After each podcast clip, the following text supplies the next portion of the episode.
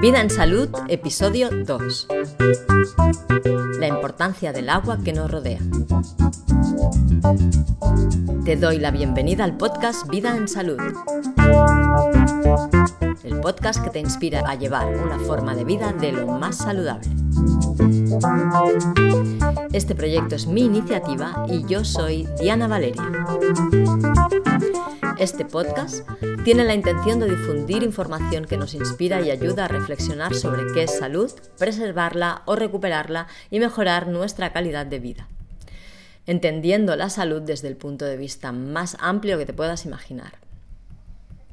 Para mí, tu salud y la mía incluyen tu entorno y tu interior, tu familia, tus relaciones, tu trabajo, la sociedad en que vives, tu religión o prácticas espirituales, tu alimentación, tus vecinos, tu comunidad, tus creencias, estudios, tus sentimientos y emociones, tu forma de pensar, las limitaciones con que te encuentras, tu economía, tus finanzas, el ambiente político de tu país y tu tendencia política personal, tu cultura, el aire que respiras, los amigos y enemigos, tus hobbies, tus aversiones, tus elecciones, tu pareja, tus hijos, en fin, todo aquello con lo que de una manera o de otra mantienes contacto.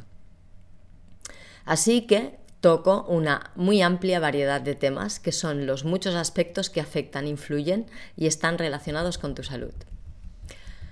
Como no sé en qué punto estás, te propongo que si te interesa el tema, me contactes y me digas qué aspecto de la salud te está preocupando en este momento. De esta manera, podemos colaborar tú y yo para darle al programa el contenido que tú necesitas, que es mi propósito.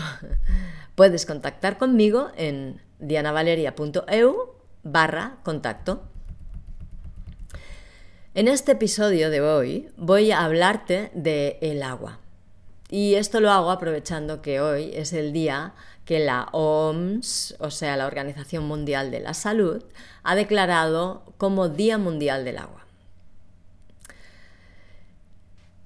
El agua es este elemento tan necesario para la vida, tan abundante en la Tierra, pero que cada vez parece que es más escaso. Estoy segura de que ya sabes que nuestro cuerpo está compuesto aproximadamente de un 70% de agua. Esto nos indica cuánto tiene de afinidad este elemento con nosotros y con nuestra naturaleza. El agua es necesaria, imprescindible y cubre muchas de nuestras necesidades vitales directa e indirectamente. Nuestra higiene es con agua, con ella nos aseamos. El agua nos sirve para renovar el equilibrio químico de nuestro organismo y la bebemos para limpiarnos por dentro también. El agua es imprescindible para la vida de las plantas, que a su vez son imprescindibles para nuestra vida. Las plantas son un alimento básico para nosotros y además el mundo vegetal genera el oxígeno y otros gases que mantienen la atmósfera terrestre en equilibrio y la hacen respirable para todos los animales, incluidos los racionales. Mediante el agua, los sistemas terrestres se renuevan también, generando hongos que descomponen los diversos materiales de desecho que se generan en los diferentes ecosistemas. Se atribuye la escasez de agua al cambio climático y se atribuye el cambio climático a la polución que nosotros mismos, los humanos, producimos. Así, ir en tu coche, usar tu lavadora, no reciclar tus residuos. Estas cosas son hábitos que contribuyen a que el cambio climático se precipite sobre la humanidad en esta linda y maltratada tierra. ¿Verdad? ¿Es así? Pues no, no es así. No es así porque estas pequeñas acciones no influyen para nada en la evolución de los ecosistemas terrestres. Lo que sí que influye es que se están fabricando miles y miles de coches a gasolina o gasoil, que los coches eléctricos no contaminantes por hidróxido de carbono tengan precios elevadísimos y que estén fuera del alcance de, de la mayor parte de la población. Influye que las grandes corporaciones alimentarias, sobre todo, estén fabricando sin ninguna limitación por parte de leyes y normativas sus productos en envases con materiales que generan residuos de muy difícil y muy lenta descomposición. Influye que no se estén implementando ayudas para que cada hogar pueda generar por él mismo la energía que necesita en su día a día, escogiendo así el método de generación más adecuado para el lugar en que está, y para el tipo de consumo que tiene. Todas estas realidades están favoreciendo los altísimos índices de contaminación con que estamos viviendo actualmente.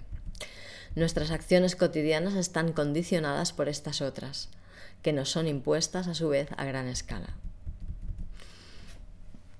El cambio climático es otra cosa. El cambio climático es algo que ha sucedido desde la formación del globo terrestre. El planeta Tierra ha vivido periodos de glaciación, de terremotos, de actividad volcánica, de inundaciones, de sequías prolongadas, de todo. Y ha vivido todas las consecuencias que propiciaron estas condiciones. El cambio climático es intrínseco a la vida de la Tierra, de la Tierra como ente único. Y las sequías también lo son. Entonces, ¿Qué está haciendo que el agua escasee para nosotros cada vez más. El hecho de que el agua sea cada vez más escasa y de forma generalizada para todo el globo terrestre es consecuencia de que nosotros, los humanos como especie, estamos alterando el ciclo natural del agua. Como ya sabes, el agua de la Tierra es siempre la misma, porque tiene un ciclo cerrado, Así que siempre dentro de nuestro sistema, de nuestra atmósfera y de la Tierra se, mueve el mismo volumen de agua. En la primaria aprendimos que el agua se evapora en, en, los océanos por el impacto del calor de los rayos del sol, se convierte en vapor en forma de nubes y estas nubes son transportadas por el viento hacia las zonas secas del planeta, hacia la Tierra, hacia las costas. Allí se descargan y llueve sobre las montañas principalmente, y nieva también. El agua desciende por los ríos y fuentes hacia los valles, regando toda la tierra de vida, y por este circuito vuelve al mar. Algunos terrenos además absorben el agua y lo almacenan en su interior, manteniendo fuentes de agua viva que brotan todo el año, tanto si llueve como si no. Y esto sucede mayormente en las montañas. Por otro lado, en las zonas más frías del planeta el agua es almacenada en forma de glaciares que, y pon atención a esto, al estar formados de agua congelada, obviamente ocupan un volumen mayor que si el agua estuviera en estado líquido. ¿Sí? Vale. Y así, de esta manera, la inteligencia terrestre mantiene la vida sobre su superficie y seguramente más allá de la superficie. Nosotros, los seres humanos, la sociedad, la civilización humana, estamos cambiando esto de muchas formas. Estamos cambiando el curso de los ríos y el caudal, generando embalses para alimentar centrales eléctricas. Estamos contaminando el agua con multitud de productos químicos biocidas de muy larga perdurabilidad. Estamos envasando y transportando el agua que contienen las montañas a lugares muy lejanos a estas, robándoles el agua. Sí. Construimos piscinas de agua clorada y muerta que requieren multitud de químicos para mantener un mínimo de estabilidad química y no ser tóxicas. El agua, que es un recurso natural y nos pertenece a todos los seres vivos que habitamos el planeta está siendo privatizada por grandes lobbies económicos para el beneficio de unos muy pocos, especulando con su valor y abusando de su uso, contaminándola más allá de lo que la naturaleza, mediante sus sabios mecanismos, puede regular y equilibrar. No deberíamos permitir esto. No deberíamos permitir que se especulara con los recursos naturales. La falta de reconocimiento, de conciencia y de respeto por el agua es lo que está haciendo que su presencia sea cada vez menor. Me gustaría hacer algo para paliar la tristeza que nos provoca recordar esto. Y quiero animarte a que hagas lo que esté en tu mano para cambiar esta inercia que nos está invadiendo, en la que participamos como única opción por falta de conciencia. No consumir agua embotellada es un bien para la naturaleza y para tu cuerpo. El agua embotellada recibe tratamientos para que permanezca inalterada a pesar de estar estancada dentro de sus envases. Es agua muerta. No te aporta vida si la tomas. En lugar de esto, puedes instalarte un vitalizador de agua en la entrada del suministro de tu casa o usar un destilador que genera 4 litros de agua pura a la hora o un filtro por osmosis, un osmotizador que separa el residuo seco del agua y la deja muy limpia y con muy buen sabor, retirándole también el cloro. Si tienes una piscina, puedes convertirla en una piscina natural. Puedes contratar a una especialista para que lo haga o hacerlo tú mismamente con tu familia, que es muy divertido. Nosotros lo hicimos y en el blog tienes publicaciones que explican cómo lo hicimos nosotros y exponen nuestro proceso de aprendizaje. Todavía estoy publicando entradas sobre este proceso porque aún no hemos conseguido nuestro objetivo. Puedes usar el buscador que tengo en la web dianavaleria.eu para encontrarlas, poniendo agua o poniendo piscina como palabra de búsqueda. Si haces lo posible para usar energía obtenida de fuentes no invasivas y renovables, estás ayudando a este proceso. Y en la, en la medida de lo posible, esfuérzate por conseguir generar tu propia energía. Hoy es posible, la tecnología lo permite a precios relativamente asequibles y razonables.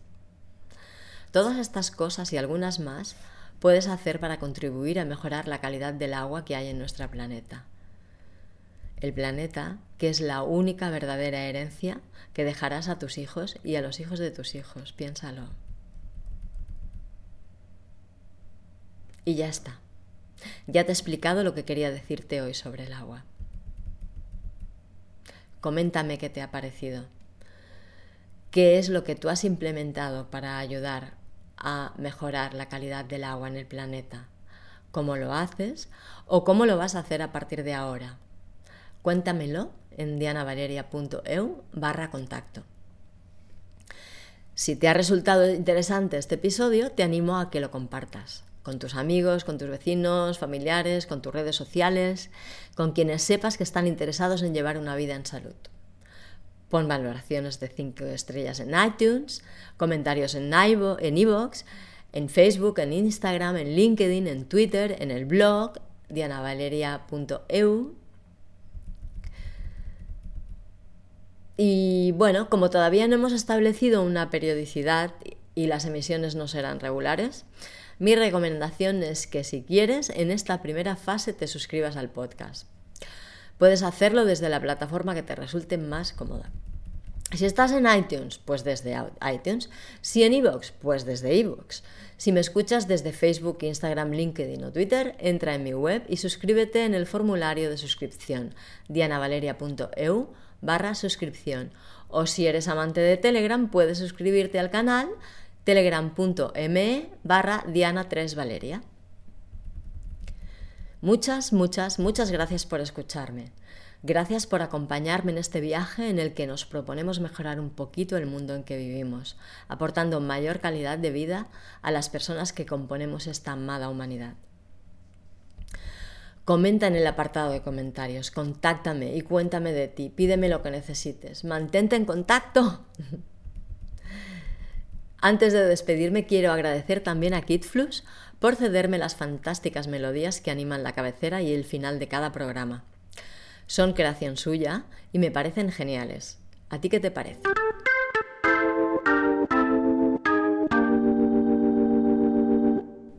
KidFlux es un gran músico, internacionalmente conocido.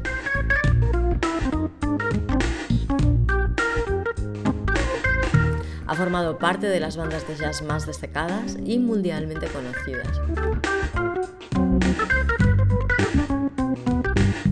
Si quieres conocer más de su trabajo, te dejo su perfil en Facebook.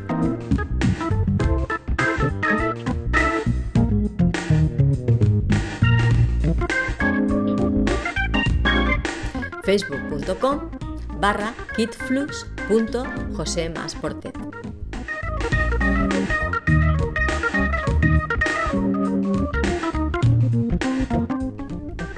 Seguro que le encantará que le saludes y le digas que has escuchado su melodía en mi podcast.